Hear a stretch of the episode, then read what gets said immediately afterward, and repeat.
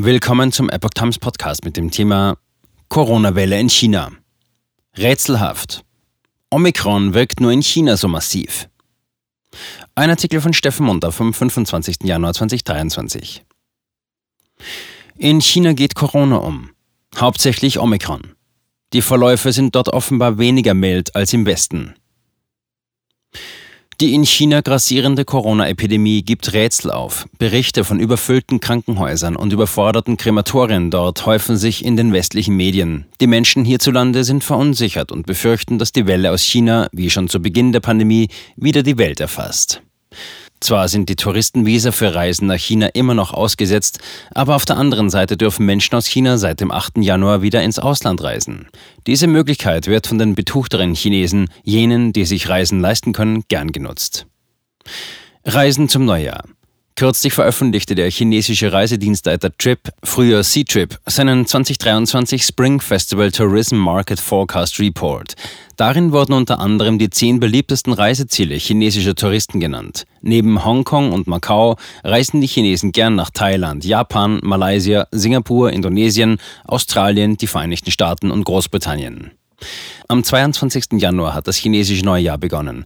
Die damit verbundenen Ferien führen zu entsprechenden Reisebewegungen. Beispielsweise seien dem Bericht nach Reisen nach Bangkok, Thailand während des Neujahrs im Jahresvergleich um mehr als das Zehnfache gestiegen und Reisen nach Melbourne, Australien sogar um das 50-fache.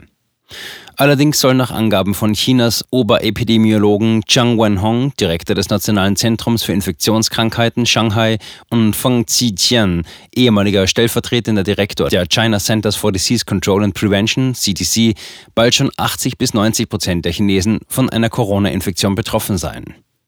Ein Forscherteam der National School of Development der Peking-Universität veröffentlichte kürzlich einen Bericht, wonach ab dem 11. Januar 2023 die kumulierte nationale Neuinfektionsrate etwa 64 Prozent oder 900 Millionen Menschen erreicht habe. Vor allem die Westprovinzen Gansu 91 Prozent, Yunnan 84 Prozent und Qinghai 80 Prozent sollen überdurchschnittlich betroffen sein, berichtete Radio France International nach inzwischen gelöschten chinesischen Quellen. Auch aus der Provinz Henan in der Mitte Chinas wurden hohe Infektionswerte gemeldet. Dort soll nach Überwachungsdaten der Gemeinden am 6. Januar ein Infektionsgrad von 89 Prozent festgestellt worden sein, wie Kan Cheng-chun, Sekretär der Parteigruppe der KP Chinas, der Gesundheits- und Gesundheitskommission der Provinz Henan am 9. Januar auf einer Pressekonferenz mitteilte. Noch keine Ausbreitung der Corona-Welle nach Australien. Führt die erhöhte Reisebewegung der Chinesen bei diesen Infektionszahlen zu einer raschen Ausbreitung der in China herrschenden Epidemie auf andere Länder? Im Fall von Australien scheint das zumindest nicht so. Der in Australien lebende chinesische Historiker Li Yuanhua erklärte am 20. Januar gegenüber der chinesischsprachigen Epoch Times, dass sich seit der Öffnung Chinas und der Ankunft der Chinesen in Australien nichts geändert habe. In Australien habe sich Omikron wie anderswo gezeigt. Viele Infizierte, relativ milde Symptome, so der Historiker. Es habe nur wenige schwere Verläufe und Todesfälle gegeben. Reisende aus China müssen seit Jahresanfang auch einen negativen Corona-Test bei der Einreise nach Australien vorlegen. China ist etwas ungewöhnlicher, da sich dasselbe Omikron über Nacht verbreitet und das ganze Land infiziert hat. Die regierende kommunistische Partei habe beabsichtigt, dass sich Omikron ausbreite. Aber die Übertragungsgeschwindigkeit kann medizinisch nicht erklärt werden, meinte Lee. Viele Menschen würden nicht aus dem Haus gehen, nicht einmal die Treppe hinunter und trotzdem stecken sie sich an. Die Schwere der Krankheit und die Sterblichkeitsrate seien in China viel höher als in Australien. Offensichtlich sei die KP Chinas schlecht vorbereitet gewesen und Menschen mit Grunderkrankungen seien sofort erkrankt. Sie blieben unbehandelt, vor allem in medizinisch unterentwickelten ländlichen Gebieten. Laut Lee sei es von der KP Chinas nicht nett, ihre Tore weit zu öffnen, wenn es zu Hause eine Epidemie gebe. Da müsse man im Allgemeinen seine Reisen einschränken und dürfe sich auch zu Hause nicht allzu viel bewegen. Je größer die Epidemie, je größer die Krise, desto strenger die Maßnahmen, so Lee. Aber die Kommunistische Partei verfolge eine entgegengesetzte Politik. Wenn sie selbst eine Pandemie hat, hebt sie alle Regeln und Anforderungen auf, und zwar in sehr unverantwortlicher Weise, ohne Rücksicht auf die Welt. Es ist in Ordnung zu sagen, dass sie es absichtlich verbreitet. Ein weiterer wichtiger Faktor ist vielleicht, dass viele Menschen die Kommunistische Partei Chinas nicht erkannten und der sogenannten Propaganda der KPC Glauben schenkten und schließlich gestorben seien. Ich glaube, viele Menschen haben nicht erkannt, dass sich das Virus eigentlich gegen die KPC richtet. Diejenigen, die der Partei folgten, seien die gefährdetsten gewesen. Die Corona-Ausbreitung wird weltweit mit der 7-Tage-Inzidenz vergleichbar gemacht. Wie viele Neuinfektionen innerhalb von sieben Tagen wurden je 100.000 Einwohner gemeldet? Die Inzidenzdaten für Australien, gemessen zu Jahresbeginn am Tag der Reiseöffnung Chinas und nach 14 Tagen 216,3, 1.1., 292,9, 8.1., 106,1, 22.1. Energetischer Unterschied zwischen China und Neuseeland? Dr. Tan, eine in Neuseeland lebende chinesische Ärztin, erklärte gegenüber der Epoch Times, nach der Wissenschaft des menschlichen Körpers gibt es eine Messung des Energieniveaus des menschlichen Körpers und wenn eine Person gut gelaunt, glücklich und moralisch edel ist, ist sein eigenes Energieniveau hoch. Menschen, die in einer negativen Stimmung sind, haben sehr wenig Energie, meinte Tan.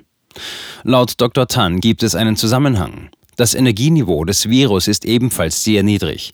Die Neuseeländer sind im Vergleich zu diesem Land, China, eher rein und einfach. Wenn dann eine Person, die das Virus in sich trägt, in Neuseeland eintrifft, wird sich die Rate der schweren Infektionen und der Sterblichkeit nicht erhöhen. Je höher die Moral, je höher das Energieniveau des menschlichen Körpers, desto stärker die Fähigkeit, das Virus abzutöten. Die Schwere der Epidemie in China sei einzigartig, so Dr. Tan. Die atheistische Regierung unter der kommunistischen Partei habe die gesamte Bevölkerung zum Unglauben an Gott gezwungen. Die Menschen lebten für Geld und konzentrierten sich nicht auf die Erhöhung der Moral. Das Energieniveau der gesamten Gesellschaft sei relativ niedrig, meinte die Ärztin. Die Inzidenzdaten für Neuseeland sind fallend. 668,4 1.1., 475,4 8.1., 401,0 am 22.1. Thailand erfreut über China-Touristen. Über die Situation in Thailand berichtete Herr Luo der Epoch Times. Der in dem südostasiatischen Königreich lebende Chinese meint, dass Thailand stark vom Tourismus abhängig sei. Chinesische Touristen bilden zu Spitzenzeiten mit 30 Prozent die wichtigste touristische Einnahmequelle. Ab dem 9. Januar kamen viele Menschen, Chinesen, einer nach dem anderen. Damals leitete der stellvertretende Premierminister von Thailand ein Team, um sie willkommen zu heißen, sagte Luo. Chinas KP habe dann damit geworben, dass es sich um eine VIP-Behandlung gehandelt habe und es seien noch mehr Touristen aus China nach Thailand geströmt. Natürlich wüssten die Thailänder von der Epidemie in China, dass sie schrecklich sei und viele Menschen gestorben wären. Sie seien deshalb auch sehr besorgt. Aber laut Regierung heizt sich die Seuchenlage in Thailand nicht auf. Einige Experten forderten die Studenten dazu auf, keine Masken mehr zu tragen. Es gebe auch keine Impfpflicht. Die Menschen sind relativ frei, was die Seuchenprävention angeht, erklärte Luo. Luo glaubt, dass die thailändische Regierung immer pro-kommunistisch gewesen sei, aber die Menschen haben keinen guten Eindruck von der KPC. Es sei auch nicht gut für Thailand, der KP Chinas zu nahe zu sein. Es könne den Menschen des Landes eine Katastrophe bringen, glaubt Luo. Wenn es in Thailand keinen größeren Ausbruch gäbe, könne dies bedeuten, dass das Virus nur in China und bei der KPC funktioniere, meinte der Chinese nachdenklich. Die Inzidenzdaten für Thailand sind fallend. 4,2, 1.1., 3,1, 8.1., 1,4, 22.1. Erfahrungen mit Omikron weltweit und in China. In vielen anderen Ländern sammelte man mit Omikron bereits seit Winter 2021 bessere Erfahrungen. Dort zeigte sich, dass Omikron zwar hochinfektiös, aber in der Regel relativ mild im Verlauf ist. Man nahm dies zum Anlass, um die Wirtschaft und die Gesellschaft lähmenden Lockdown- und Absonderungsmaßnahmen zu beenden. Auch weitere Beschränkungen ließ man nach und nach fallen und lernte mit dem Virus zu leben. Die Menschen erhielten ihre lang vermissten Freiheiten fast vollständig zurück. Eine relativ neue Omikron-Variante im Westen ist XBB 1.5 aus den USA, vermehrt auch in Großbritannien festgestellt. Die Variante ist noch ansteckender, im Verlauf aber ähnlich mild wie die in Deutschland seit vergangenen Sommer vorherrschende Omikron BA5-Variante. Zumindest seien laut WHO bisher keine Hinweise auf schwerere Krankheitsverläufe festzustellen, schreibt der SWR. Die WHO geht davon aus, dass China derzeit von einer Omikron-Welle durchzogen wird. Peking selbst erklärt, dass 97 Prozent aller Corona-Infektionen im Land auf die Omikron-Subvarianten BA5.2 und BF7 zurückzuführen seien. Inwieweit das stimmt, lässt sich nicht belegen oder bestätigen. Die EU-Gesundheitsbehörde ECDC meinte jedenfalls Anfang Januar, Die Varianten, die in China zirkulieren, zirkulieren auch schon in der EU und stellen als solche keine Herausforderung für die Immunantwort von Bürgern der Europäischen Union und des europäischen Wirtschaftsraumes dar. Drei Jahre lang führte Chinas Regime eine strenge Null-Covid-Politik durch. Bei jeder Entdeckung einer Infektion wurden Massentests und Lockdowns in den Wohnvierteln eingeführt. Als dann bei einem Hochhausbrand in der Uiguren-Hauptstadt Urumqi mehrere Menschen, darunter viele Kinder, starben, weil das Haus unter Lockdown stand und viele der Türen verriegelt waren, entlud sich der Unmut der Bevölkerung in landesweiten White-Paper-Protesten. Medien sprachen von der größten Protestwelle seit dem Tiananmen-Massaker 1989.